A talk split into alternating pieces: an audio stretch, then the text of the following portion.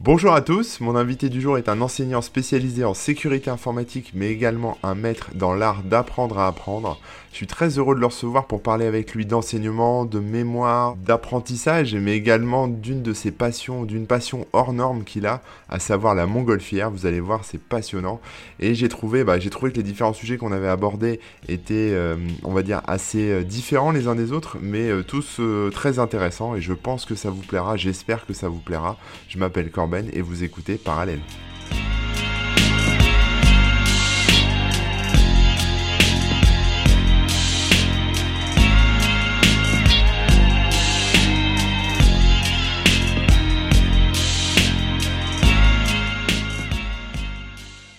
Bonjour Pascal.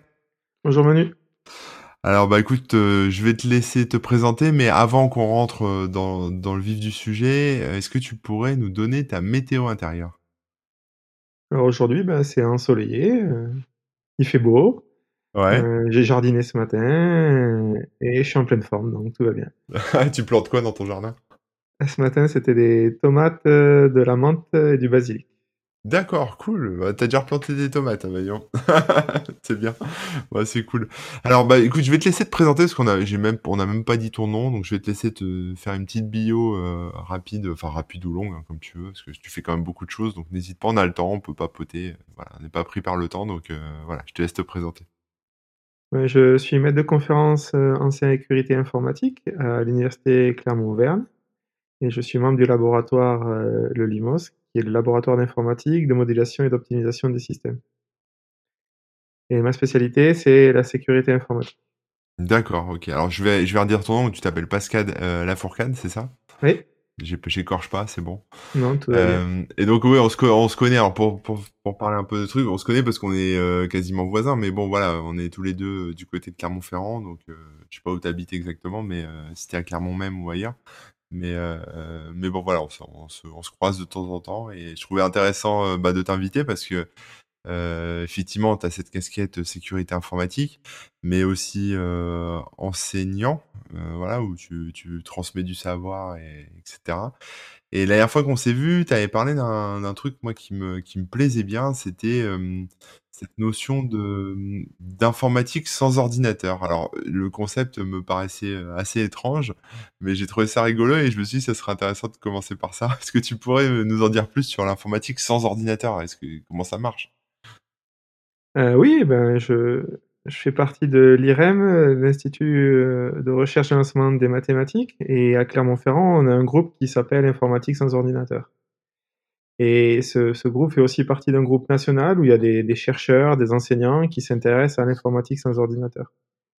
Alors c'est c'est pas une notion nouvelle, ça a été inventé par des Nouveaux-Zélandais, il y a quelques années Ouais. et l'idée c'est de d'expliquer aux, jeunes ou aux moins jeunes euh, des concepts de l'informatique sans ordinateur. Donc, euh, par exemple, euh, la représentation des nombres en binaire. Donc, on a des tours de magie qui nous permettent de présenter sans ordinateur le codage de l'information en binaire. D'accord, d'accord, des tours de magie carrément. Ouais, alors le, tour de magie est assez simple, hein, donc euh, et toutes les activités que je vais décrire se retrouvent sur la page de l'IREM de Clermont-Ferrand où vous pouvez avoir tout, accès à toutes les, les activités qui sont euh, en open source et tout le monde peut, peut les utiliser autant qu'on veut.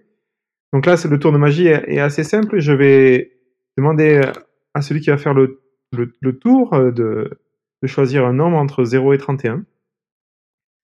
Et je vais lui, lui passer euh, cinq cartes où euh, sur ces cartes il y a des chiffres entre 0 et 31 et à chaque fois il va me dire si le chiffre qu'il a choisi est ou non sur la carte.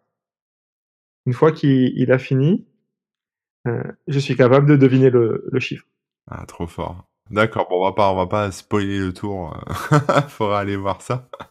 D'accord, donc c'est des concepts informatiques. Est-ce qu'il y a aussi des concepts de, sécurité informatique?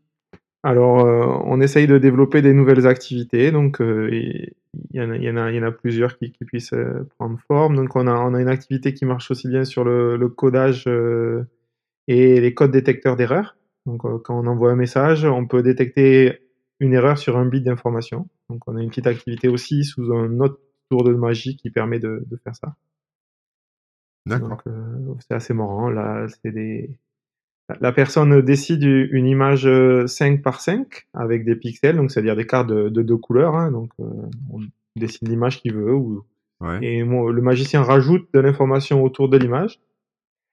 voilà, donc il rajoute une sixième colonne, une sixième ligne. Et le magicien ferme les yeux. La personne choisit au hasard un bit, donc un pixel de, de l'image créée, et, la retourne. Le magicien revient et trouve à chaque fois le bit qui a été, changé. Donc ça permet d'avoir un code correcteur et détecteur d'erreur. D'accord. on est dans la technique, hein. tous les gens qui nous écoutent ne sont pas euh, super techniques, mais bon, comme c'est ton boulot d'expliquer euh, des concepts euh, euh, technique à des gens moins techniques euh, que toi, je pense que ça, ça va le faire. Euh, est-ce que tu pourrais, je sais pas, nous parler un peu de ton parcours, parce que t'as pas fait ça, t'es pas arrivé dans la, la, cybersécurité et puis dans la, enfin, l'informatique comme ça dès le berceau. Tu pourrais nous en dire un peu plus sur, sur ce que, je sais pas, ta jeunesse, je sais pas, tout ce que tu as fait avant, j'en sais rien. oui, bah j'ai j'ai fait après un bac l'université. Et à l'université je suis allé jusqu'à faire une maîtrise de mathématiques fondamentales puis après une maîtrise d'informatique donc j'ai les, deux les deux parcours. Et après j'ai décidé de faire un DEA d'intelligence artificielle. Et suite à ce DEA j'ai décidé de, continuer en thèse. Et c'est là où j'ai commencé la cryptographie. Le sujet de ma thèse était sur la vérification automatique euh, de protocoles cryptographiques. Donc c'est des protocoles qui permettent de communiquer entre plusieurs personnes et on va essayer de trouver automatiquement des failles sur ces protocoles. Ouais, c'est super, super intéressant. Bah, c'est vrai, donc c'est en fait c'est l'informatique, c'est une passion euh, pour toi depuis euh, depuis toujours quoi. Ah oui oui, bah, l'informatique, euh, j'ai commencé avec un ordinateur avec des cassettes quand j'étais tout petit. Avec mon père, on avait un Auric 1 et on, achetait des magazines où il y avait des, des programmes et on passait nos week-ends à les coder. Donc euh, voilà, donc le premier ordinateur à cassette, donc ça doit paraître. Euh, ah ouais, c'est euh, ouais, non mais c'est super cool, ça rappelle des bons souvenirs.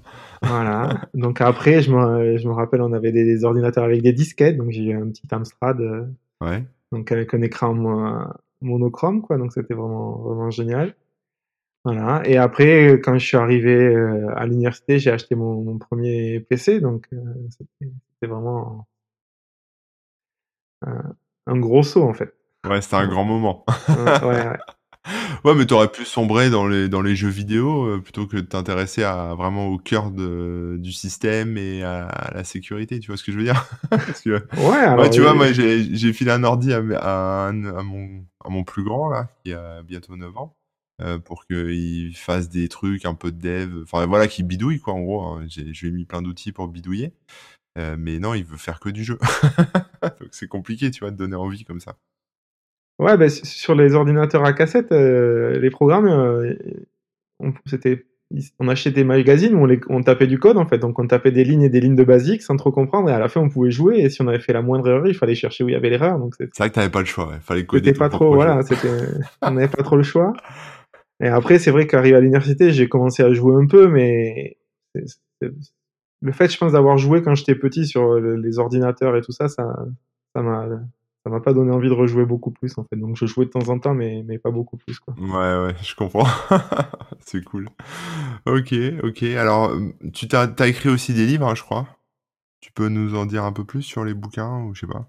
Oui, bah, j'ai commencé par écrire euh, un livre sur l'apprentissage de la logique donc pour les premières années à l'université. Donc on parle de logique, euh, les introductions à la logique et euh, à la démonstration automatique. Donc ça, Alors logique, on parle de logique informatique ou on parle de logique, par exemple, avoir un raisonnement avec quelqu'un d'autre, un autre être humain et, et avoir un raisonnement logique? Alors la logique, c'est particulier en France en fait. Euh. Ouais, c'est ce que je... Surtout en ce moment. Du coup, je voulais... je voulais savoir ce que tu pouvais nous dire sur la logique. Quoi. Mais en fait, euh, dans le système éducatif euh, français, la logique, elle est, elle est un peu partout. Elle, existe en philosophie, elle existe en informatique et, et, un peu en mathématiques. Alors que dans les autres systèmes, elle, est, elle est en mathématiques pour la plupart et aussi un peu en, informatique. C'est assez, marrant le système euh, éducatif français pour ça. Et donc du coup là c'était la logique informatique, donc comment les ordinateurs peuvent faire de la déduction automatique, euh, des raisonnements et tout ce qui est euh, informatique théorique. Donc voilà, donc c'était un livre qu'on a écrit avec mes collègues à Grenoble pour euh, des deuxièmes années. D'accord, ok. Voilà. Après, j'ai écrit un livre sur la programmation fonctionnelle. Donc, euh, un livre sur euh, OCaml où on propose 40 euh, exercices sur la programmation fonctionnelle. D'accord. Donc, la- l'approche ici, c'est c'est assez original. C'est on propose des exercices très simples. hein. Je pense que les énoncés des exercices tiennent en moins de 10 pages, donc ils sont très très simples et c'est des exercices de base. Donc, comment inverser une liste, comment calculer la somme des n premiers entiers, euh, comment calculer la somme des premiers pairs, etc., etc. Donc plein de petits exercices simples, mais à chaque fois on propose euh, une version, une solution, une solution optimisée, et à chaque fois on montre la correction du programme, c'est-à-dire qu'on prouve qu'il est correct, c'est-à-dire qu'il fait bien ce que pourquoi on l'a fait. Donc on fait une preuve mathématique de la correction de notre programme. Et le langage Camel, le langage fonctionnel, permet vraiment de, de faire ça, et c'est vraiment sympa. D'accord. T'aimes bien, euh, t'aimes bien euh, te poser euh, des, des problèmes, des, enfin, ou des défis, résoudre des, des choses un peu comme ça, c'est ça? Parce que j'imagine, enfin, j'essaye de, tu vois, de, de, de, me mettre un petit étage au-dessus du, au-dessus de, la technique pure et me dire qu'en fait, si tu, tu proposes, tu te contentes pas juste de proposer des exercices autour du camel, en plus tu les valides, enfin, tu vois, tu mets en place toute une procédure pour les, pour les, pour qu'ils s'auto-valident quelque part. Et euh, du coup, t'as, enfin, tu veux, t'essayes d'aller plus loin, quoi. C'est ça que je veux dire. C'est un truc. Ouais, c'était c'était l'idée du, du livre en fait. L'idée du livre est née du fait que en, en programmation fonctionnelle, on peut faire des preuves et analyser la complexité assez facilement des, ex- des, des- des exercices qu'on peut proposer, des petits programmes, ce qui est beaucoup plus difficile de faire en programmation impérative. Et D'accord. donc du coup, pour avoir une approche un peu plus originale, on, on a décidé de partir dans cette voie et de, de faire quelques petits euh, exercices. Ouais, mais c'est du challenge, c'est bien. Enfin, c'est, tu vois, c'est comme euh, la pro- la- l'informatique sans ordinateur. Il y a un côté un peu challenge où il faut cogiter et se dire euh, comment est-ce que je pourrais faire. euh, tu vois, c'est un truc. euh, Enfin, je sais pas. Oui, oui, bah, je- j'aime beaucoup les énigmes et les jeux, donc euh, j'en ai fait beaucoup quand j'étais jeune, des défis D'accord. mathématiques, des challenges, des C'est ça que je concours, voulais et, savoir. et ça, c'est c'est vrai, c'est c'est vraiment, un- je trouve ça, je prends du plaisir à aller à résoudre ces, petites énigmes, à pouvoir proposer des jeux et aussi à les construire en fait. Ouais, c'est vachement bien. Moi, le moindre sudoku, ça m'agace profondément. Donc, euh, mais, euh, mais je respecte ça.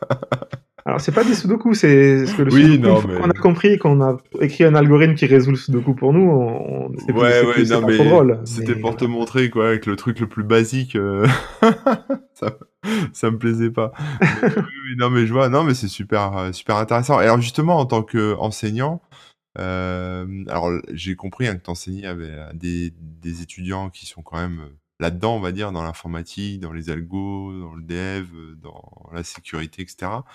Euh, ça t'arrive d'expliquer aussi, d'enseigner à des, des gens qui n'ont aucune compétence euh, informatique de près ou de loin? Ou à vulgariser comment tu comment tu fais? Alors ben, je participe à la fête de la science tous les ans où je propose Ouais. des activités pour, pour les jeunes justement.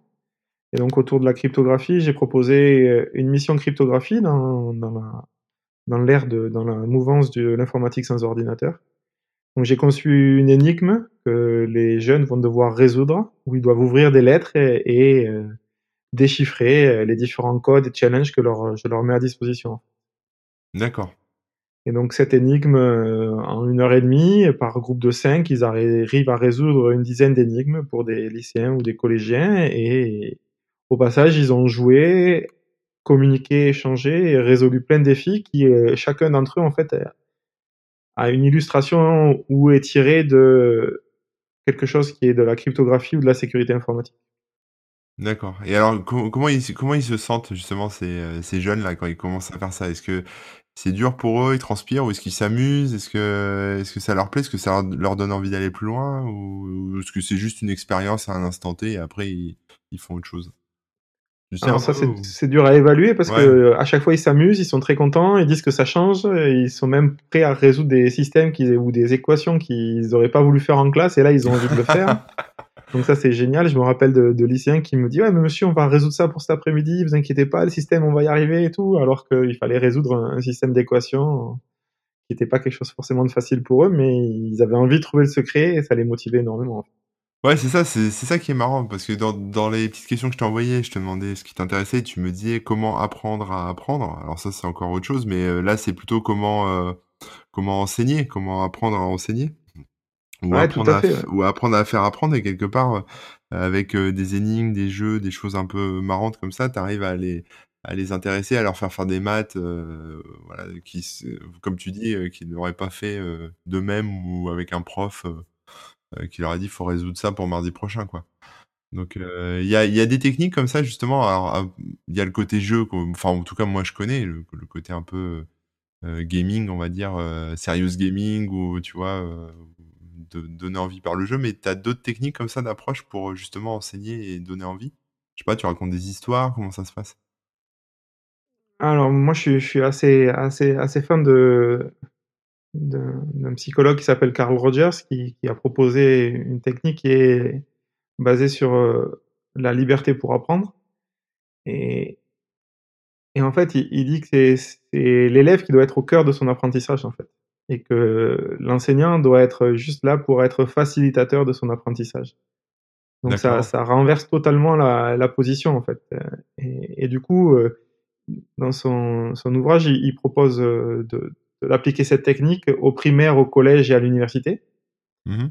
et il décrit comment ça peut se passer et donc à l'université, heu, il a il faisait un cours de psychologie pour des étudiants à l'université et donc c'était inscription sur volontariat. Forcément, les cours étaient le dimanche pour que les étudiants soient motivés et viennent à ces cours Ouais. et au 1er cours, heu, il réunissait les étudiants, il leur disait: «Voilà les notions qu'on va aborder» et en fait, il disait: «Beh, c'est vous qui allez faire les cours, donc heu, vous choisissez un sujet et vous devez, le traiter pour, heu, la semaine d'après ou la semaine d'après. Et l'équipe enseignante sera là pour vous aider si vous avez des questions dans vos constructions dans» voilà. Et donc du coup, il accompagne les étudiants dans leur apprentissage et leur découverte de des notions, en fait. Et je trouve ça très, très intéressant. Alors ça ouais, c'est super intéressant, mais je pense que ça ça peut bien marcher avec des des élèves, des étudiants qui sont déjà un peu un peu grands, qui quelque part ont conscience que c'est important, mais avec des élèves de primaire, je suis pas certain que je sais pas. Bah, Ça alors justement, dans son livre, il décline ça pour l'université, là où il enseigne, mais il a il a des des des collègues à lui qui ont fait ça au collège et au primaire voilà. Donc effectivement, au primaire, heu, il dit bien que, ben, tous ne sont pas prêts à le faire, donc il y en a pour certains ça marche et il y en a d'autres, ben, ça marche pas, donc il faut revenir à un système un peu plus traditionnel et et et classique, mais pour ceux qui ça marche, heu, c'est vraiment intéressant. Il propose aussi la la la notion que c'est l'étudiant qui décide quand il est prêt à se faire évaluer et qui se met d'accord avec l'enseignant sur les modalités d'évaluation des compétences qu'il a acquises, en fait. D'accord. Donc ça ça ça change totalement, heu, la donne aussi, en fait et quand l'étudiant, l'élève se sent prêt et qu'il a acquis les connaissances suffisantes, heu, qui, heu, propose de se faire évaluer et et de dire: «Beh, voilà, je suis prêt pour pour savoir ce que je sais ou ce que je ne sais pas, en fait». Ouais, mais actuellement, le système, éducatif, heu, français, il marche pas du tout comme ça. C'est, heu, enfin, en tout cas, moi, de de ce que je connais, ça ça fonctionne pas comme ça ou tu est-ce qu'il y a des enfin, ou est-ce que je me trompe, en gros? Ah bah, le système, heu, traditionnel français ne fonctionne pas comme ça, donc voilà. Après, le le livre dont je parle et Carl Rogers, il a écrit ça en 1969, donc pour moi, il était précurseur sur son temps et Et et il l'est toujours. beaucoup beaucoup de temps, ouais.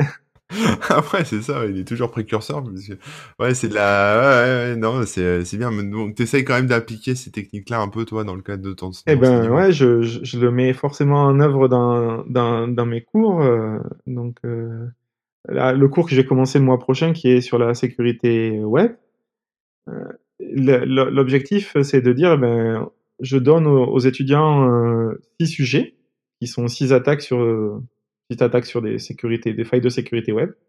Ils se mettent par groupe de 4 et heu, ils ont, heu, 3-4 semaines pour préparer un exposé pour l'ensemble de la classe, plus un petit TP pour les étudiants.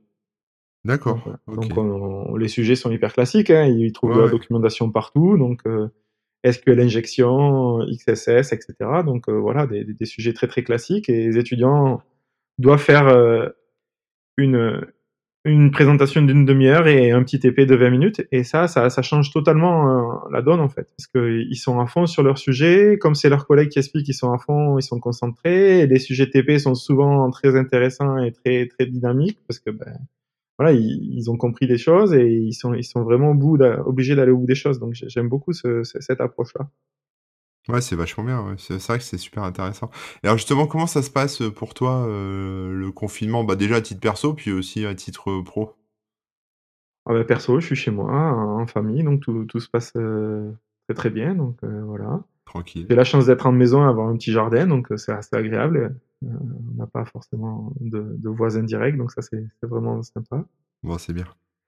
Et heu, titre de boulot, ben, comme je faisais beaucoup de sport, ben, là, j'en fais beaucoup moins, donc pour le sport, c'est un peu dur, mais après je du coup, je travaille beaucoup plus, donc heu, les journées sont très, très, très, très longues et très, très chargées parce que je continue à préparer mes cours parce que j'ai les cours qui vont reprendre dans dans au début mai pour ce cours et donc il sera totalement à distance. Donc heu, il faut préparer les supports, il faut préparer les les évaluations et c'est pas du tout la même chose, en fait. Ouais. Parce qu'en présentiel, je je projetais pas des diapos, je faisais tout au tableau, en fait. Donc j'écrivais au tableau à la craie à l'ancienne pour Ah que les étudiants, heu, prennent des notes, donc heu, qu'ils qu'ils aient aussi un un côté kinesthésique quand ils ils sont en cours et qu'ils soient pas passifs. Ouais. Et donc je faisais tout au tableau et donc du coup, là, il faut que je me mette à faire des des slides pour, heu, pour les étudiants et ça, ça prend quand même un peu de temps et à préparer aussi des des évaluations à distance qui est la la nouveauté parce qu'avant on avait un examen sur feuille et là, il va falloir faire à à distance et c'est c'est pas si facile que ça à proposer des des solutions d'évaluation qui ne mettent pas trop en difficulté les les étudiants Ouais. Et heu, qui permettent, heu, d'évaluer ce qu'ils savent vraiment ou pas. Parce qu'à distance, ben, on sait pas trop quelles ressources ils vont avoir accès, en fait. Est-ce qu'ils Bah, vont avoir accès à internet? Et c'est surtout, est-ce qu'ils vont pas trop s'entraider? Donc heu, il faut trouver des des petites astuces pour, heu, pour que ça marche, mais c'est c'est un challenge assez sympa. Ça va être un peu comme quand tu valides ton identité sur un site de de crypto-monnaie, tu sais, il faut montrer ton passeport et tourner la tête dans tous les sens. Faut être sûr que c'est bien toi derrière la caméra. Alors, pour l'authentification, on a on a quelque chose de de beaucoup plus facile, en fait, heu, on a une plateforme à l'université où ils ont tous un compte et on est sûr qu'ils sont authentifiés quand ils se connectent. Donc ça ça c'est assez facile pour nous, ça va être pas le le plus difficile. Ouais. Bon, Mais voilà, après, heu, on va voir comment ça se passe. Mais ça Ouais, ça c'est demande pas beaucoup de temps de préparation, voilà. Ouais, c'est pas évident, hein. Et ah, au niveau au niveau, heu, alors je vais appeler ça, heu, nouvelle technologie, mais avec, genre, heu, 30 guillemets, hein, mais, au niveau enfin, je sais pas, outils, parce que là, tout le monde s'est mis à la visioconf et au VPN et tous ces trucs-là, les gens avaient pas l'habitude de ça, mais là, ça commence à se démocratiser, surtout la visioconf. Toi, tu as adopté des nouveaux outils, pour échanger avec les étudiants ou est-ce que, enfin, ou est-ce que c'est le portail de l'université qui proposait déjà tout? Alors, heu, ben comment dire? Les les outils, heu, qu'on a été obligés de mettre en place, c'est que les étudiants vont se connecter sur nos vraies machines qui à l'IUT, que les machines restent allumées Ah! et donc vont on a été obligés de leur mettre en place, un tunnel SSH pour qu'ils puissent se connecter à distance et être sur nos machines pour avoir accès à nos logiciels et à notre infrastructure.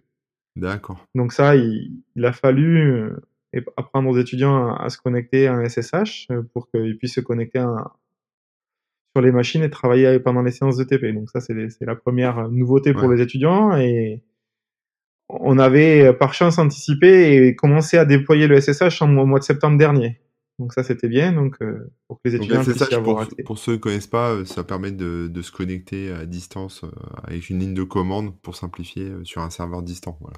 Oui et surtout distante. de manière sécurisée. Oui, sécurisé, ouais. Mmh. Donc voilà.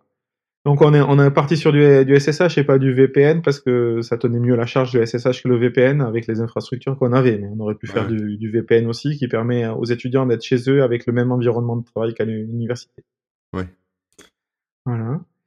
Après, heu, on a testé plusieurs outils et et heu, on a on a des soucis, en fait. Nos étudiants sont pas tous confinés avec la fibre, hein. Donc bah, oui, heu, oui, oui. Ouais. il y en a certains qui ont l'ADSL, il y en a certains qui ont une connexion 4G et il y en a certains qui ont un vieux modem au fin fond du Cantal, donc heu Ah ouais, voilà c'est et ils chaud. sont forcément pas tout seuls à utiliser ces nouvelles technologies, donc les les débits et les connexions sont pas forcément équitables pour tout le monde, en fait. Donc voilà.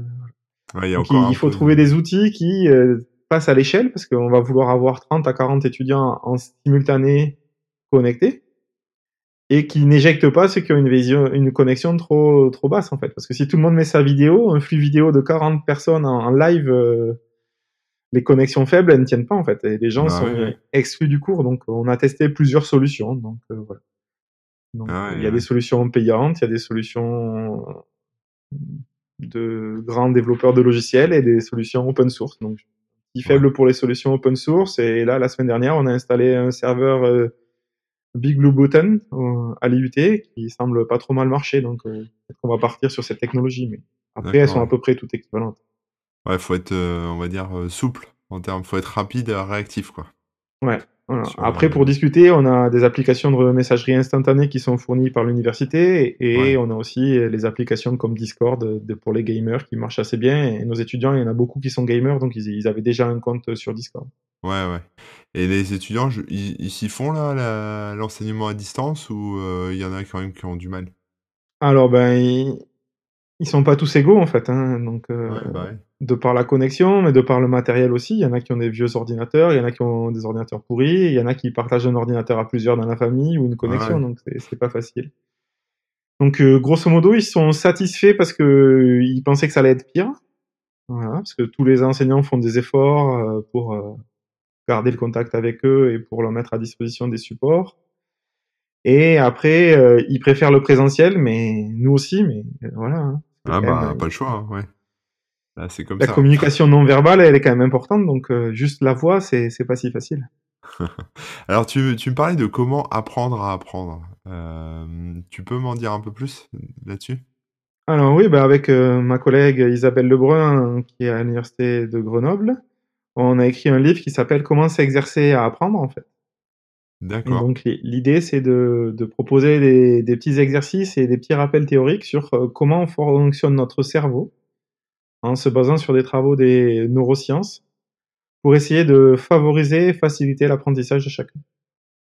Alors ça se passe comment, concrètement? Alors, ben, dans dans dans le dans le livre, on a proposé, heu, 4 parties. La 1re partie, c'est sur, la mémorisation. Ouais.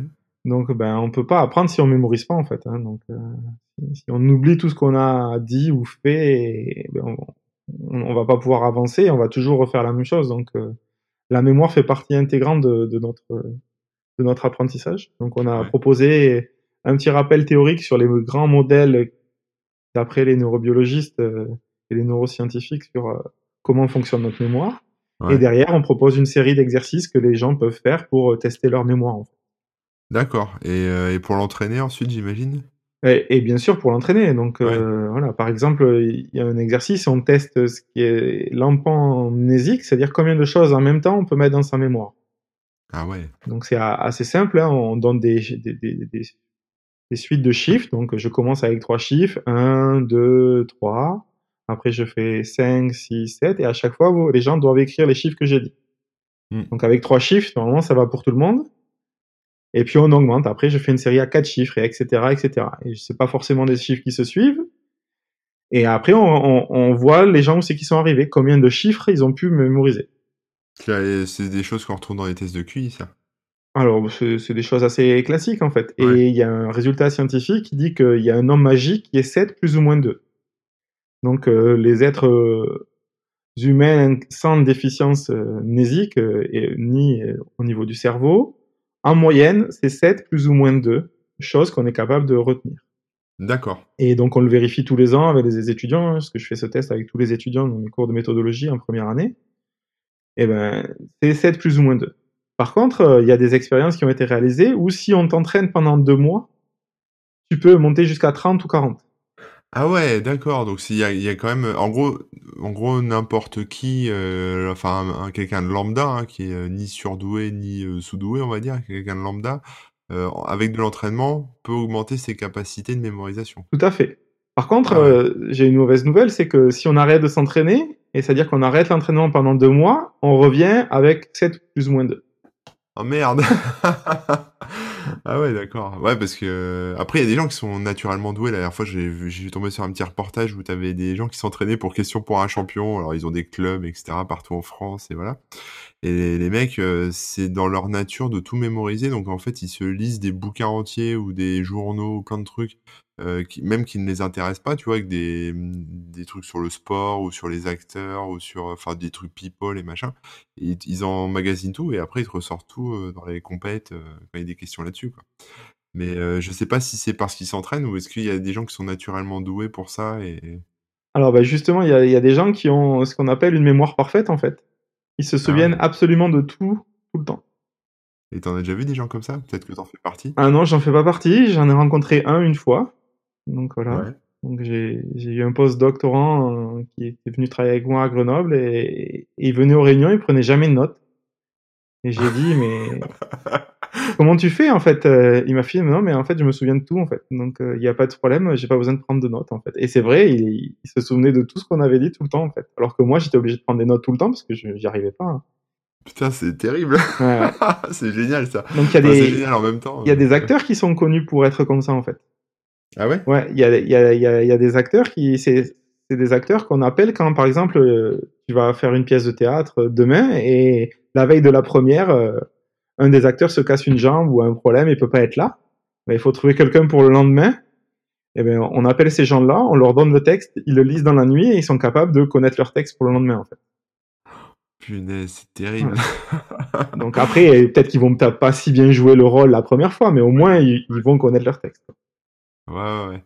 c'est impressionnant, ouais. Mais faut pas être rancunier quand t'es, quand t'as ce super pouvoir-là, parce que t'oublies jamais rien après. Du coup, t'en veux aux gens euh, pour toute ta vie. C'est possible. En tout cas, c'est pas quelqu'un que tu peux gruger en lui disant, ouais, mais si je t'avais dit, souviens-toi t'avais dit que t'as perdu ton pari, je t'avais dit si, je t'avais dit ça. Non, tu, les, tu, les, tu peux pas les arnaquer quoi. D'accord, ok. Et alors quand tu fais passer des, tests un peu comme ça, enfin quand tu fais de l'entraînement comme ça avec tes, étudiants, est-ce que tu en vois justement qui sortent un peu de la moyenne parfois et, euh, et du coup est-ce que tu adaptes un peu ton enseignement pour eux ou est-ce que bah ils rentrent dans la dans la masse parce que de toute façon t'as pas le temps d'adapter? Alors, les étudiants sont souvent sur la moyenne hausse du 7 plus ou moins 2. Hein. Ils sont souvent autour de 8 ou 9 parce qu'ils sont entraînés. Ils, sont, ils, font, ils, ont l'habitude de mémoriser des choses. Donc, euh, voilà. Ils sont jeunes aussi et, concentrés. Donc, euh, ça, ça, se passe plutôt bien. Mais le maximum, je crois qu'il y en a un une fois qui est arrivé à 12, mais pas beaucoup plus. Quoi. Donc, euh, bon, ah il n'y a, pas, y a pas franchement de, de problème. T'as pas eu des mecs comme euh, Rainman dans le film Non, malheureusement, j'ai pas eu de, gens aussi, aussi doués que ça. Mais c'est, là, c'est une mémoire particulière. C'est la mémoire à court terme, en fait. C'est pas exactement la même chose que la mémoire à long terme. On, regarde combien de choses à la fois on peut mettre dans son cerveau. Ah oui, ouais, c'est vrai. Par contre, bon, je laisse continuer alors ce, test, après, euh, débouche sur le fait que j'adapte ma pédagogie pour essayer de, quand je propose des listes, de faire que des listes de 7 au maximum, mais pas beaucoup plus, parce que si on commence à faire des listes très très longues, les étudiants vont pas y arriver. Hmm. Donc, une, idée pour euh, augmenter ses capacités mnésiques, c'est de structurer sa mémoire, en fait. Et donc, de regrouper les choses qu'on va mémoriser par groupe, en fait. Et donc, ça, ça permet d'en mémoriser beaucoup plus. Donc, ça, c'est un, concept assez intéressant euh, qu'on essaye d'expliquer aux élèves. Du coup, vous faites du mind mapping ou Alors, euh, tu peux faire du mind mapping, c'est une technique pour regrouper les choses par, euh, par catégorie, mais on, peut aussi demander aux étudiants qui créent leurs propres, leurs propres outils qui, qui marchent bien, en fait. Parce que l'apprentissage, que je trouve génial, c'est qu'il n'y a pas de, de recette miracle. Sinon, on vendrait des litres d'apprentissage ou des litres de maths au supermarché et on, on, les boirait le matin, ça suffirait, quoi. Donc tout le monde est différent. il y a Elon Musk qui bosse sur un truc comme ça, avec une puce dans le cerveau. ouais. Où tu pourras apprendre euh, plein de choses et tout savoir euh, directement euh, dans ton cerveau. Un peu comme dans Matrix. Ouais, ouais, ben. avoir un ordinateur avec les connaissances d'Internet, c'est quand même une grande bibliothèque qui est accessible à tout le monde. Hein. Et, ça change beaucoup la donne. Je, je sais pas comment sont les gens que tu côtoies, mais la plupart des informaticiens à l'heure actuelle, euh, s'ils ont plus Internet, ils ont du mal à, à, travailler parce que ben, ils ont besoin de cette connaissance pour, euh, pour gagner du temps et aller plus vite en fait. Ah ouais, bah oui, moi je serais, euh, moi je retournerais à mon potager et je ferais plus que ça toute la journée quoi. je serais même pas de travailler en fait. je vois bien. Donc ouais. Donc à part la mémorisation, il y a d'autres. Alors après, bah on parlait justement de ouais d'apprendre à apprendre. Donc il y a il y a entraîner sa mémoire. Oui, ça c'était le premier chapitre. Le, deuxième chapitre c'était un chapitre sur l'attention. Ouais. Parce que ben si on n'est pas attentif, euh, on peut pas apprendre en fait. Donc. Euh... Bah ouais, c'est chaud ça aussi. Et donc J'ai tous les défauts moi. Moi, si, si, si, quand on discute ensemble, t'es attentif en fait. Donc, euh, on arrive à, à, discuter, mais et donc l'attention, c'est un facteur hyper important en fait, parce que l'étudiant qui est pas là et qui est dans ses pensées pendant le cours, ben, on peut lui raconter ce qu'on veut, mais il va rien entendre en fait. Il va va pas être du tout au bon endroit et au bon moment, donc il faut vraiment porter son attention. Et on, leur fait faire euh, des petits, des petits tests, des petits jeux euh, sur l'attention, et pour leur montrer qu'en fonction de là où on focalise euh, son attention, eh ben, ça peut vraiment changer notre perception du monde. D'accord, c'est ces histoires, euh, je sais pas, d'instant présent un peu, de trucs comme ça, de respiration? Ah alors il y a ces techniques qu'on peut utiliser, mais là c'est plus des techniques liées aux apprentissages et aux modalités. Donc par exemple, D'accord. on peut on peut leur expliquer que quand ils écoutent leurs voisins qui parlent en cours, ils peuvent pas écouter à la fois leurs voisins et le prof. Ah bah oui, c'est sûr. Donc là, là, c'est pas possible en fait. Donc euh, l'idée, c'est de mettre dans une oreille euh, une émission et dans une l'autre oreille l'autre émission, de faire écouter aux gens et après de leur poser des questions. Et ben, ils ont pu écouter qu'une émission et pas les deux à la fois, donc ben, du coup, ils vont pas y arriver. Ouais, bah ouais, forcément. Et donc du coup, il faut qu'ils focalisent leur attention. Et en fait, notre corps nous donne des signaux quand on s'en va en fait. Quand plus attentif, ton corps commence à regarder ailleurs, tu regardes plus où c'est qu'il fallait, euh, tes épaules se tournent, tu, changes ah d'attitude. Donc si tu arrives à détecter les signaux qui font dire ah es en train de décrocher, tu peux t'en apercevoir et revenir. D'accord, je, vais acheter ton bouquin, je crois. Ouais. D'accord. et donc là, il y a, un psychologue euh, qui est Monsieur Lachaud qui a proposé quelque chose et que j'aime beaucoup en fait. Là. En fait, les, jeunes, ils savent focaliser leur attention en fait. Et j'ai deux exemples de la vie de pas tous les jours, mais presque, dans lequel ils y arrivent en fait.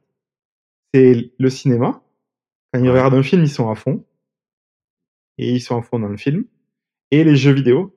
Quand ils sont dans leurs jeux vidéo, tu peux leur parler, tu peux faire ce que tu veux, mais ils en démordent pas, ils sont focalisés sur l'attention.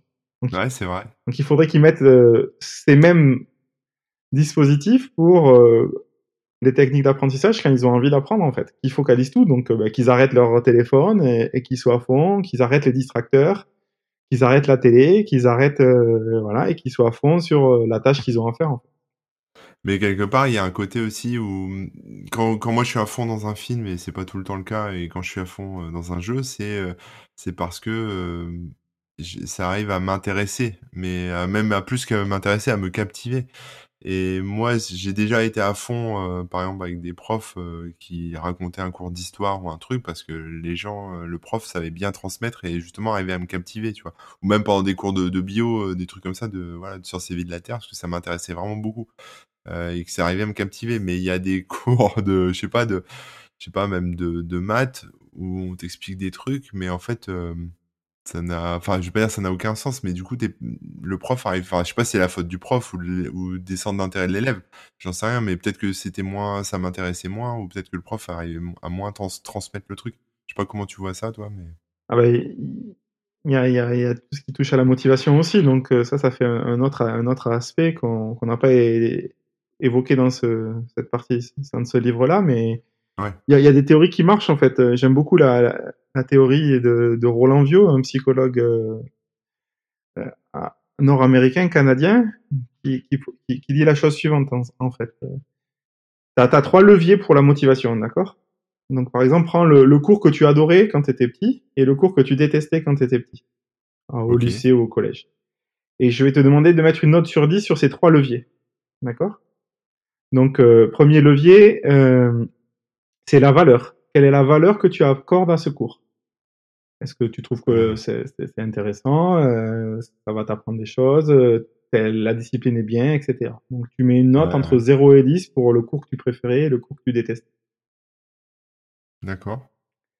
Le deuxième, c'est le levier, c'est euh, la performance. Est-ce que tu es performant euh, dans ce cours? Est-ce que tu as réussi ou pas? Donc tu mets pareil, une note entre 0 et 10 euh, sur les deux cours. Ah, mais ouais, la performance, ouais, ça c'est un gros facteur, je pense pour moi. D'accord. Voilà. Et le dernier levier, c'est la contrôlabilité. Est-ce qu'il y a moyen que tu aies un moyen de contrôler ce qui va se passer dans le cours ou pas? Pour savoir comment tu vas être évalué, comment tu vas pouvoir contrôler ce qui va se passer dans, dans ces cours Ah ouais, bah ouais, tout s'explique là. Voilà, et eh ben, moi je pense que le, le cours que t'aimais le plus, t'as que des notes euh, proches de 10. voilà. Et le cours que t'aimais le moins, je pense qu'il y a au moins un des facteurs qui est proche de 0.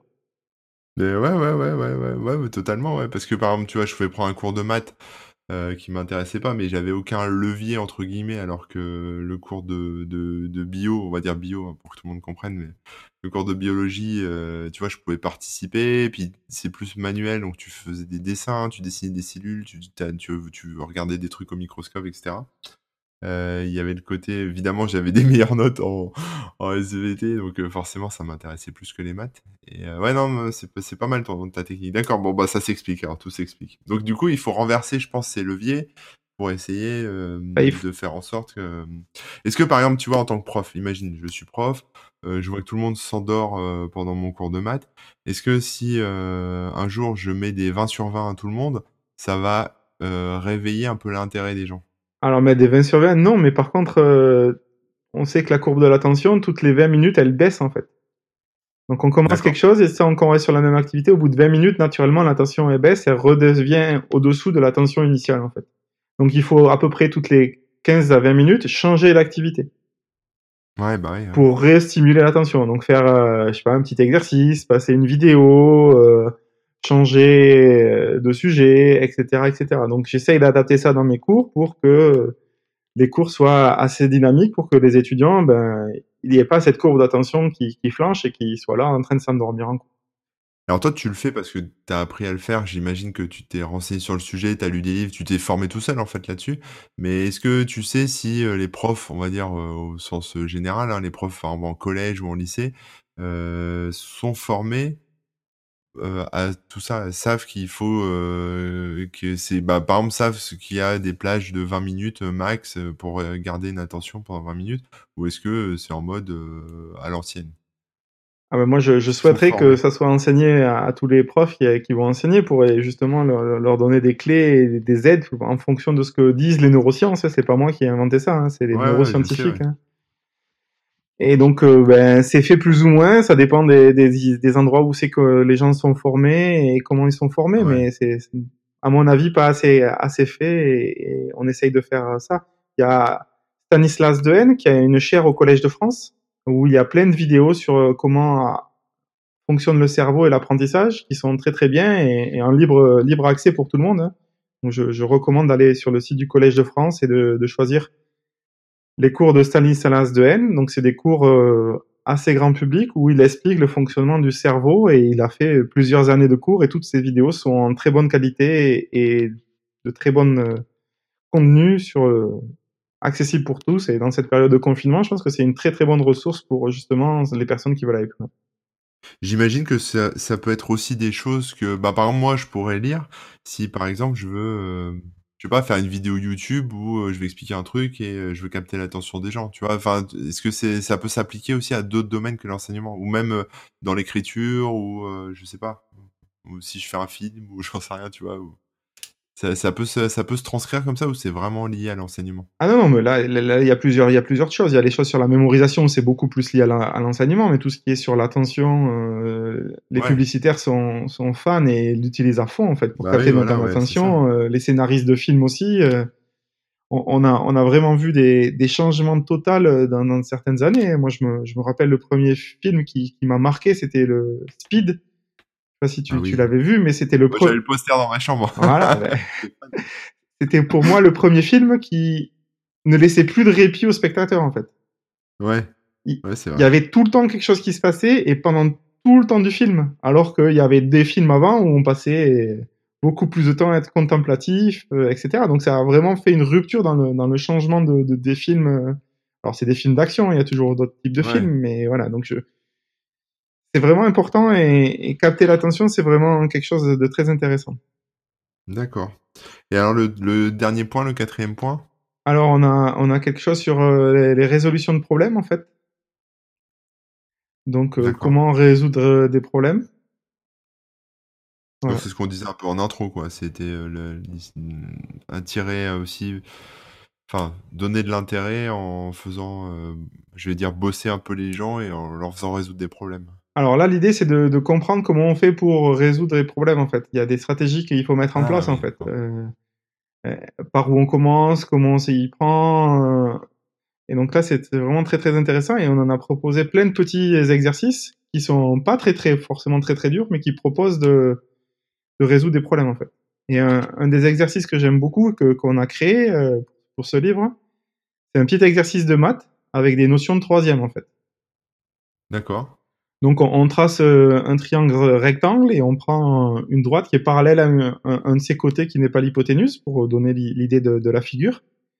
Et donc, on met des lettres, on, on donne des valeurs, euh, quoi, des, on dit on connaît telle longueur, telle longueur, on donne des angles et on demande aux, étudiants de euh, calculer un des autres côtés du triangle, par exemple. Et en fait, avec les outils mathématiques qu'on dispose, il y a à peu près 12 manières différentes de le faire. D'accord. Et soit on utilise les cosinus, soit on utilise Thalès, soit on utilise Pythagore, soit on utilise les angles, etc., etc. Donc il y a plein de moyens de, de faire. Et, et j'aime beaucoup cet exercice parce que ça montre aux étudiants, vous avez une boîte à outils en fait. Et il Ouais. y a des outils que vous avez oubliés. Thalès, vous en souvenez plus, donc votre outil il a disparu, vous l'avez perdu. Il y a d'autres outils, ils sont là, les sinus, les cosinus, la trigo, vous en souvenez un peu. Et il y a des outils que vous maîtrisez, et c'est Pythagore. Et donc vous allez passer avec l'outil que vous maîtrisez. Ouais. Et donc pour moi, euh, pour résoudre des problèmes, il faut être armé, avoir sa boîte à outils avec ses outils affûtés. Ouais, ouais. Et c'est vrai pour tous les métiers en fait. Que ce soit les métiers Et- manuels, que ce soit les métiers intellectuels, etc., etc. Chaque métier a son sa banque d'outils et chacun a développé ses compétences pour être fort dans son domaine. Mais ça, c'est des choses qu'on apprend sur le tas, en fait. On nous l'enseigne pas vraiment. Eh ben, on nous l'enseigne pas, on nous donne des outils. Après, euh, notre mémoire, elle, elle fonctionne comme ça en fait. Tant qu'il y a quelque chose qui, que tu vas revoir, revoir, revoir, tu vas tracer le sillon dans ta mémoire en fait, comme si tu traçais un chemin dans la jungle. Et puis le jour où tu arrêtes d'y passer, ben, la, la mémoire, elle réutilise ses cellules pour faire d'autres choses en fait. Ouais. Et ouais. donc ça, tu le, tu l'oublies et tu, ça disparaît. Et heureusement, parce que Oui, heureusement, ça fait de la place. voilà, mais on, voilà, on a besoin de, de, de ressources disponibles pour les choses qu'on va faire le plus régulièrement en fait. C'est pour ça que parfois j'ai l'impression d'être plus bête qu'avant. Oui, C'est ça ça c'est possible Parce aussi. que... Parce que mes chemins se sont refermés. Oui, Oh et puis après on vieillit aussi, donc nos cellules se dégradent. hein. Ouais, c'est vrai. oh mince, c'est vrai. Alors, t'as une autre euh, passion dans la vie, à part l'enseignement et la crypto et puis l'informatique, etc. C'est la montgolfière. Et j'y connais rien en montgolfière, donc je... et en plus c'est une passion qui est un peu euh, hors euh, hors norme hein, quelque part. Enfin, je connais personne qui fait de la montgolfière. Donc, euh, est-ce que je voudrais que tu m'en parles. Est-ce que tu peux me raconter comment t'es tombé Alors, pas de la montgolfière, mais comment t'es tombé dans la montgolfière? Euh, bah, je suis tombé dans la, dans la montgolfière en- en- entre guillemets quand j'étais tout petit en fait. Ah bon? Oui, oui. Euh, quand j'avais 6 ans, euh, mon père euh, travaillait euh, dans une entreprise et son, son chef a décidé de construire des montgolfières. Donc euh, il a demandé aux employés qui c'est qui voulait euh, faire partie de cette aventure et de construire des montgolfières. Trop fort. Et donc mon père a levé la main et du coup avant d'en construire, eh ben, ils ont été obligés avec euh, un collègue à lui de passer le brevet de pilote de montgolfière. Donc ils ont passé 3-4 ans à passer le brevet de pilote de montgolfière. Et après ils sont mis à, à fabriquer euh, des montgolfières euh, pour cette entreprise. Donc, Ah, ça se pilote les montgolfières? Moi, je pensais que tu suivais le vent. Et ah bah non juste justement, il- on est pilote des montgolfières, donc on, on a une épreuve théorique à passer où on apprend comment fonctionne euh, la radio, comment fonctionne euh, Ah oui. les couloirs aériens, comment fonctionne plein de choses. Et après, on a un brevet avec, euh, comme, comme pour le permis de conduire, où on a des heures avec un instructeur. Et quand on est prêt, après, on fait ce qu'on appelle un solo. Donc, on fait deux vols solo où on est tout seul au bord de la montgolfière. Donc, voilà. Ah waouh, ça c'est flippant. Les vols solo, c'est mémorable et je pense que tous les pilotes, euh, que ça soit de, de montgolfière ou, de, de, de pilotes d'avion, s'en souviennent euh, parce que c'est vraiment des conditions assez particulières. Bah, je me souviens de la première fois où je suis monté en voiture tout seul euh, aussi. Donc euh, oui, j'imagine euh, en... quand t'es vraiment dans les airs, ça va être encore plus euh, plus stressant. Et alors, donc t'as commencé avec ton père en fait, c'est ça Et ben, père du coup, c'est devenu une passion pour mon père. Donc, ils en ont fabriqué au sein de son entreprise et après, l'entreprise a arrêté d'en fabriquer. Donc, du coup, euh, mon père a continué cette passion et, et on faisait de la montgolfière euh, tous les week-ends, euh, tout le temps en fait. Donc, euh, voilà. Donc, je- c'est énorme. T'en parles jamais de ça, hein tu t'es un petit cachotier. Alors, c'est pas si facile énorme. que ça parce que la montgolfière, elle est en association avec mes parents et elle est basée sur Toulouse en fait. Donc, j'ai pas trop Ah, le temps de la sortir en Auvergne. Ouais. Ouais, c'est vrai que j'avais entendu un petit accent chantant du sud. Voilà. D'accord. Et alors, comment ça se passe euh, Enfin, je sais pas. euh, si tu peux nous dire d'autres. Il y avait tellement de trucs que je voudrais te demander sur la montgolfière. Parce que bon, là, ok. Donc, t'as passé ton brevet de pilote de montgolfière. Et quand tu y vas, tu, tu fais pour le plaisir ou t'emmènes aussi des gens et tu fais. euh, tu peux être prof de montgolfière? Enfin, comment ça se passe? Alors bah oui, il y a des gens qui sont instructeurs de montgolfière qui apprennent aux gens à piloter, mais moi je suis pilote de montgolfière et je prends des passagers pour euh, justement ben, leur faire découvrir cette passion et, les faire voler en fait. Donc il y a des gens qui font des baptêmes du LM euh, ou d'avion, ben nous on fait des baptêmes euh, de montgolfière en fait. J'ai déjà vu des, mmh, des rassemblements de montgolfières, tu sais, heu, voilà, ça décolle et cetera, c'est super joli. Je suis jamais monté dans une montgolfière, j'ai jamais, heu, testé, mais enfin, je l'ai fait une fois, mais tu sais, avec mes lunettes de réalité virtuelle, heu, avec un film à 360, j'ai trouvé ça cool. Qu'est-ce que tu peux nous dire, là, quand tu es dans les airs, que tu es en montgolfière? C'est qu'est-ce que tu aimes, en fait, là-haut? Est-ce que c'est vraiment le pilotage ou est-ce que, je sais pas, c'est le calme? Est-ce que c'est la vue? Qu'est-ce que tu préfères? Alors? Il y y a plusieurs aspects. Pour pour moi, la montgolfière, c'est comme si on était à bord d'une bulle de savon, en fait et on se déplace à la vitesse et au gré du vent, en fait. Donc on on a vraiment cette sensation de douceur et de calme et de de paisibilité. Donc ça, c'est vraiment quelque chose qui est qui est unique dans tous les autres sports aériens, en fait. Parce Ouais, bah, ouais. que dans les sports où il y a un moteur, on a le bruit du moteur, donc ça fait un bruit de fou. Heu, dans les sports, heu, comme, heu, le parapente, le deltaplane, heu, ou le planeur, heu, on a tout le temps le bruit de l'air parce qu'on va contre le vent, en fait et donc il y a tout Ouais, le temps ce ce ce souffle dans dans les oreilles alors qu'en montgolfière, on a on va à la vitesse du vent donc on se on n'a pas du tout ce ce ce bruit-là et cette sensation-là. D'accord. Voilà. Donc ça ça, c'est vraiment très, très agréable. Après, la montgolfière, il faut savoir que c'est c'est le moyen de déplacement aérien qui est, heu, le plus prioritaire sur tous les autres parce qu'on n'a pas de moyen de se diriger. On va au gré du vent. D'accord, ouais. Donc le le seul moyen qu'on a, c'est on contrôle exactement l'altitude. Donc Ouais, on contrôle l'altitude au mètre près, donc heu, voire un peu un peu un peu plus bas que ça. Donc du coup, heu, il est possible de contrôler en fonction des courants aériens, dans la direction dans laquelle on veut aller, s'il y a plusieurs courants aériens à plusieurs altitudes différentes. D'accord. OK. Et donc ouais. voilà, donc on hésite on évite de voler dans les zones, heu, où il y a un gros trafic aérien parce qu'on ne contrôle rien. Du coup, on est prioritaire sur tous les autres, heu, appareils volants, en fait. Donc on va pas voler Ouais, près des aéroports, on va pas voler dans donc les tout le monde te déteste, Voilà. Donc on vole bien à la campagne. Alors en ce moment, c'est peinard, j'imagine Eh quand c'est interdit, heu confinement oblige, hein. Ah! Mais même à titre perso, tu peux pas, Ah ben non, tu peux pas aller courir, donc tu peux pas aller faire de la montgolfière non plus, hein. Ah bah, oui, oui, oui. Non, parce que je vois un hélicoptère là, pendant que je suis en train de te parler, qui passe au-dessus de la maison, donc heu, eux, c'est parce qu'ils bossent. Ah eux, ils bossent, ils font Mais pas mais ouais, c'est vrai que oui, avec le confinement, tu peux pas c'est dommage parce que là, il y a pas beaucoup d'avions en ce moment, ça ouais. ça serait sympa. D'accord et alors, hem, ah, je sais plus ce que je voulais te demander, heu, c'est, heu, moi, ça me fait peur, en fait, parce que je me dis: «Tu maîtrises, pas grand-chose, tu pourrais, heu» enfin, tu vois, quelque part, c'est c'est pas dangereux un peu la montgolfière? Alors ben, on fait attention, en fait, heu, on a des des des consignes de sécurité et Oui, heu, bien sûr. alors f faut savoir que comme on se déplace à la vitesse du vent, heu, à un moment, il va falloir atterrir, en fait. La grande difficulté de la montgolfière, comme tous les sports où où on a une autonomie limitée. Ah bah, c'est ça que j'allais te demander, ouais, ensuite. Donc on a l'autonomie, c'est à peu près, on a à peu près 1 heure à 1 heure et 1 heure et quart de de 1 heure et demie de de d'autonomie en fonction du gaz qu'on emporte, parce que ça marche au gaz, en fait. On on ch on brûle du gaz qui réchauffe l'air et qui nous fait voler. D'accord. Donc on vole vraiment comme autant des des frères montgolfiers et les premiers qui ont qui ont réussi à voler, c'était grâce à l'air chaud, en fait. Et donc on on chauffe de l'air pour pouvoir voler et donc bah, quand on peut plus chauffer de l'air et ben, l'air se refroidit et on descend. Donc on contrôle l'altitude en fonction de la température de la montgolfière. Ah mais donc du coup, si tu as plus de gaz, heu, tu es en panne, en gros, tu es en panne de gaz, Voilà, heu, donc là on essaye toujours de se poser avec une réserve pour assurer la sécurité. Donc on on va pas jusqu'au bout de nos réserves et on se pose avant, en fait. Ouais. Tu as jamais eu de soucis toi de de trucs, je sais pas, d'atterrissage un peu, heu, un peu rocambolesque, après, si on vole avec du vent, ben, on va heurter la vitesse du vent, hein, la vitesse du le sol avec la vitesse à laquelle on vole, en fait. Donc quand il y a trop de vent, on peut pas voler, en fait. Ouais, c'est ça, parce que sinon Parce que ça devient dangereux. Donc les.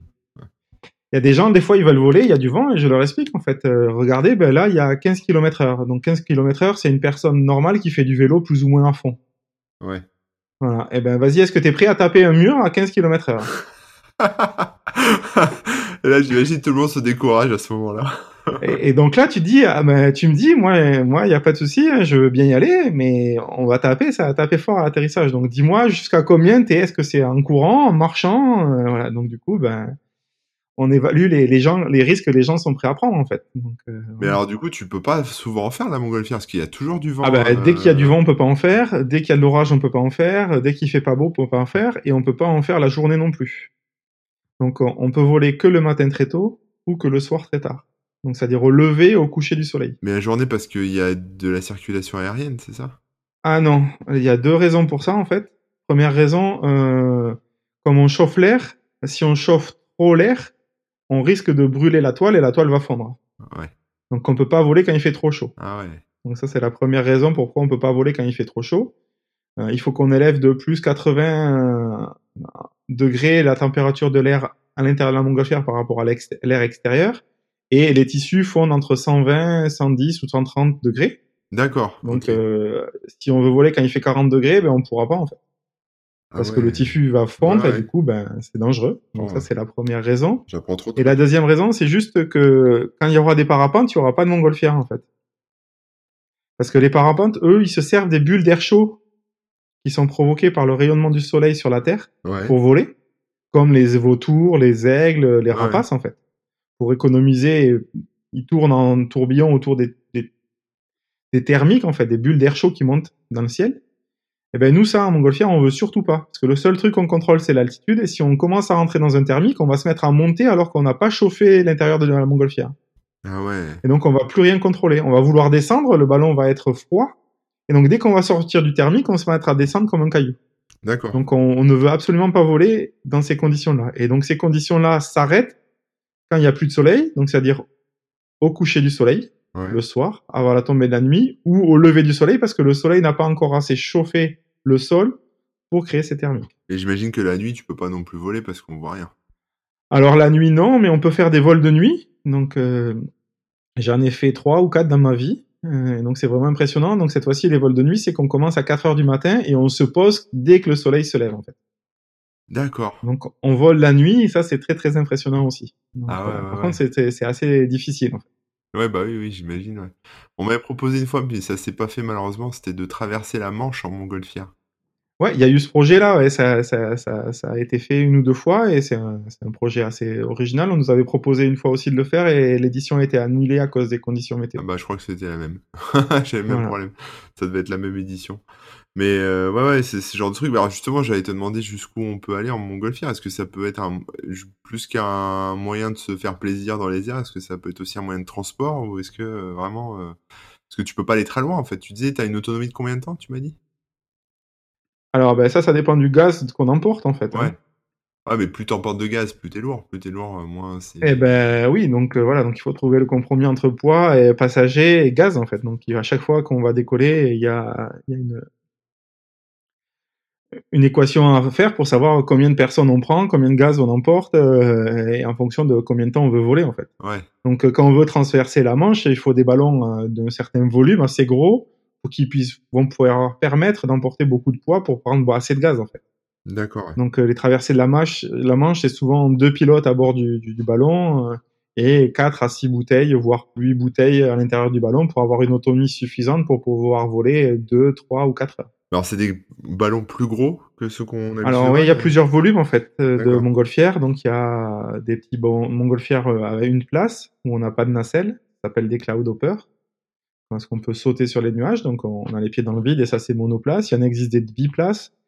Et après, il y a des montgolfières pour 2, 3, 4 personnes. Donc ça va de 2600 mètres cubes, 3000 mètres cubes, 4000 mètres cubes. Et les plus grands des professionnels qui emportent beaucoup de, de personnes, qui entre 15 et 20 personnes, c'est 5000 mètres cubes. en fait. D'accord. Ok. Bah, écoute, c'est passionnant. Je savais pas tout ça, tu vois. Tu m'as appris trop de trucs euh, sur les montgolfières. Super cool. Bah, en tout cas, ce que je retiens, c'est que 5 semaines en ballon, je pourrais pas le faire tout de suite. quoi. Non, Et, non. euh, Après, il y a des grands rassemblements. Et donc tous les deux ans, en Lorraine, il y a le plus grand rassemblement d'Europe, en fait. Ouais, ouais, ouais, je sais. euh, bah, je connais une des personnes qui organise et du coup, euh, pareil, il m'avait proposé. Mais ben, C'est nous, tous les deux ans, on y est. On, on vole pendant une semaine euh, dans, parmi euh, 400 à 500 ballons. Donc c'est vraiment féerique et magique. et d'ailleurs, ça, ça, ce qui m'impressionnait, c'est que euh, finalement, les, les ballons s'entrechoquent pas parce qu'il y en a tellement. C'est un truc de dingue. Ah ben quand on pilote euh, qu'il y a autant de ballons, mais il faut faire vraiment attention en fait. Donc euh, les chocs euh, latéraux posent pas trop de problèmes. Ouais. Ce qui est euh, problématique, c'est les, les chocs euh, verticaux en fait. Ouais, quand ta nacelle, elle Qui- tape le haut du ballon. Voilà, parce qu'en haut du ballon, on a une soupape qui nous permet de ouvrir le haut du ballon pour faire sortir de l'air chaud si on a besoin de descendre. Ouais, Et donc si un autre ballon accroche ce qu'on appelle le parachute, c'est-à-dire ce qui bouche cette soupape en haut, eh ben ça peut poser des problèmes et, et- et être dangereux. Mais bon, dans ces grands rassemblements, les pilotes font très attention et font, font vraiment tout ce qu'il faut pour pas qu'il y ait de problème en fait. Oui, il n'y a jamais eu de toute façon, j'imagine. euh, incident euh, grave quoi heureusement mais moi souvent j'en vois bah, au-dessus du puits de Dôme et tout le matin c'est vrai c'est euh, c'est super sympa quoi ça même graph enfin je veux dire je veux dire graphiquement mais je veux dire même en tant que personne extérieure qui regarde le paysage je trouve ça toujours très joli les montgolfières je trouve ça sympa Ah, c'est souvent très coloré et Ouais. c'est très très beau en fait. Et, euh, ça alors, magnifique ton, aussi. ton père qui les fabriquait du coup il faisait ça euh, avec quoi? Enfin parce que Alors c'est fait avec du, du, du, du polyester euh, et des, des tissus spéciaux en fait, hein, donc il faut qu'ils qu'ils laissent pas passer l'air euh, au travers, donc ça ressemble à de la toile de Kawaii pour donner une idée aux gens. d'accord Donc euh, voilà. voilà c'est pas trop galère à replier? Parce que moi tu vois il y a un truc que je tiens dont je tiens compte toujours dans ce genre de sport c'est euh, la préparation avant et la et la préparation après. Le remballage ou tu vois par exemple la plongée c'est très pénible parce qu'il faut t'équiper faut aller en bateau machin faut mettre les bouteilles et tout. Il y a, y a tout un truc quoi. et euh, là est-ce que c'est pareil? Est-ce que tu peux pas enfin t'arrives avec ton ta nacelle et ta toile j'imagine qu'il y a beaucoup de préparation avant et aussi beaucoup de remballage après non? Ah ben donc euh, oui, il y, a- il y a pour une heure de vol, il faut à peu près une, une grosse demi-heure euh, pour euh, tout mettre en œuvre et euh, à peu près un quart d'heure à 20 minutes pour tout ranger aussi. Donc c'est vraiment premièrement un, un sport d'équipe parce Ouais. qu'on peut pas faire ça tout seul. Il faut être plusieurs pour mettre en œuvre la montgolfière et pour la préparer.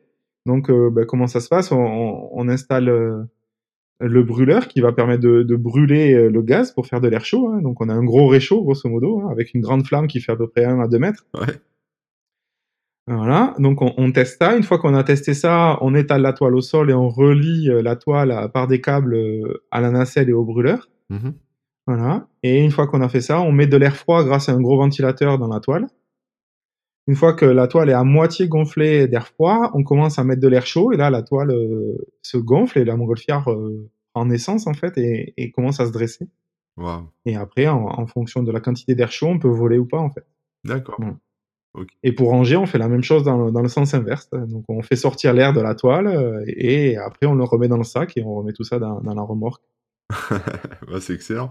Non, mais je trouve ça cool. Je trouve ça cool comme euh, c'est tellement original et enfin, je il y a jamais personne qui fait ce genre de choses.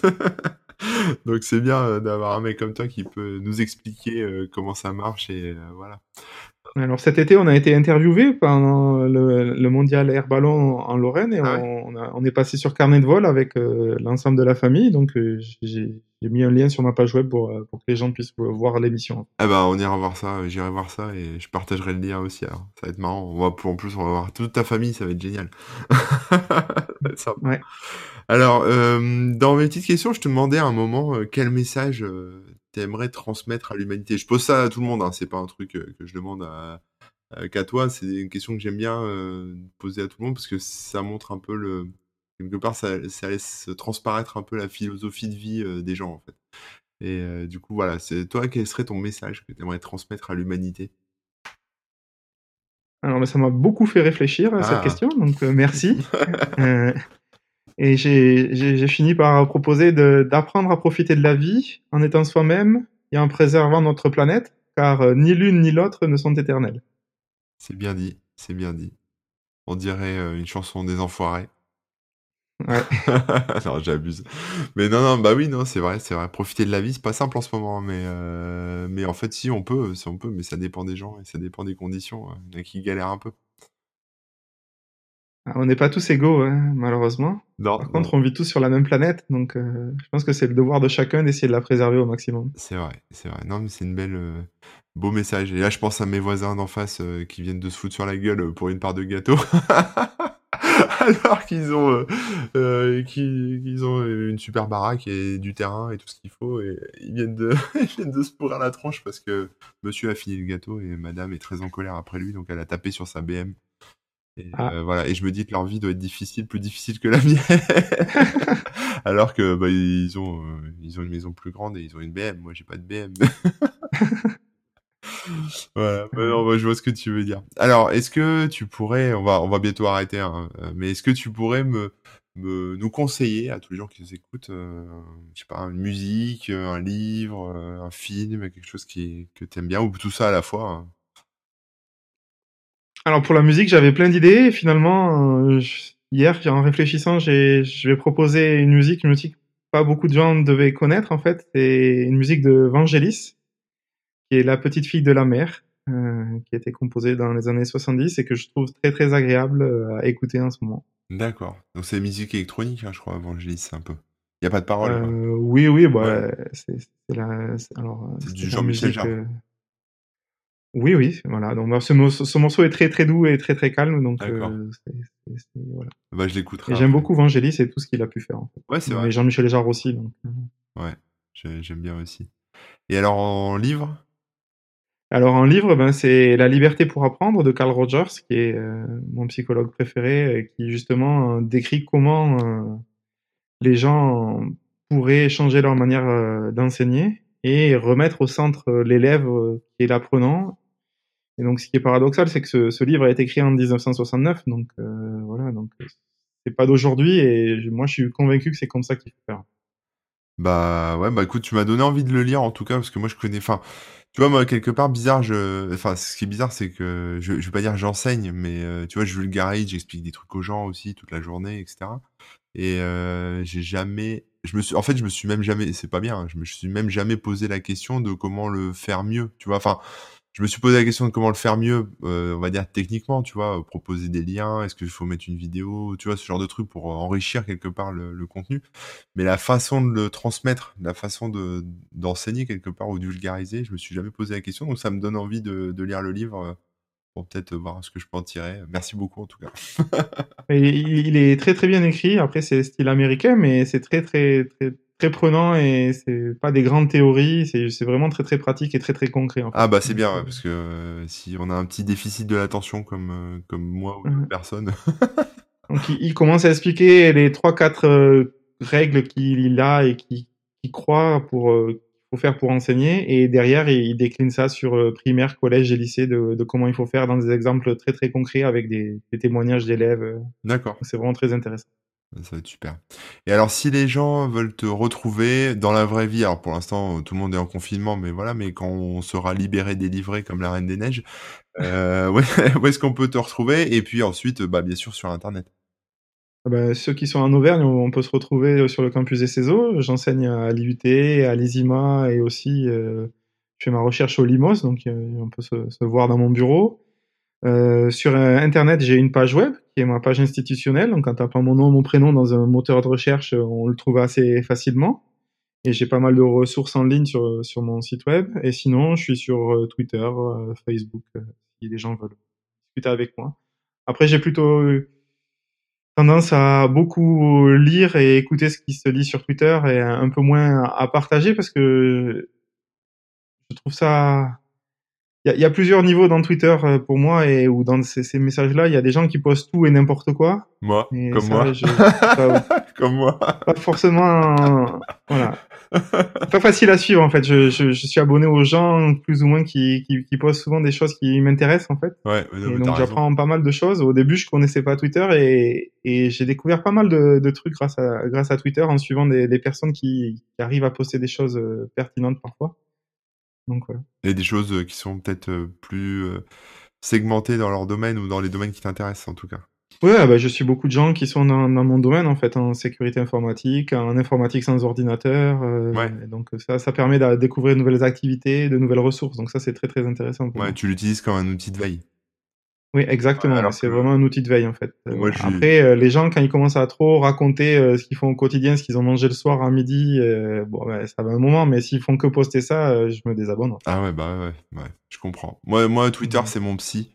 Donc j'écris, je lui dis un peu tout ce qui me passe par la tête. Donc tu dois pas me suivre sur Twitter et je te décommande. Si, je te suis parce bah que tu dois déprimer alors. Non, il y a, des fois, tu poses des trucs qui sont super cool. Après, le temps, ça me fait rire, mais voilà. Ouais, ouais, bah c'est moi, je le vois vraiment comme une machine à café. Tu vois, quand quand quand je bosse, euh, comme, moi, je bosse tout seul à la maison, donc euh, j'ai besoin euh, des fois de communiquer avec d'autres humains. Et effectivement, c'est c'est ma machine à café, quoi. Ah bah, je comprends bien, mais c'est intéressant. Moi, j'apprends plein de trucs sur toi. Bah merci. Écoute, tu, sais tout sur moi, c'est bien. Ah, ce que tu veux bien nous dire en fait, parce que je pense que tu es conscient de ce que tu postes en fait. Oui, oui, oui, je suis conscient de ce que je poste, ouais. Je pense que c'est pas le cas de tout le monde en fait. Ouais. Même quand ça part en shitstorm, je suis conscient de ce que j'ai posté. Voilà. Euh, non, mais ça pour moi c'est le plus important en fait, que les gens soient conscients de, de leurs actes et de ce qu'ils font en fait. oui, c'est vrai.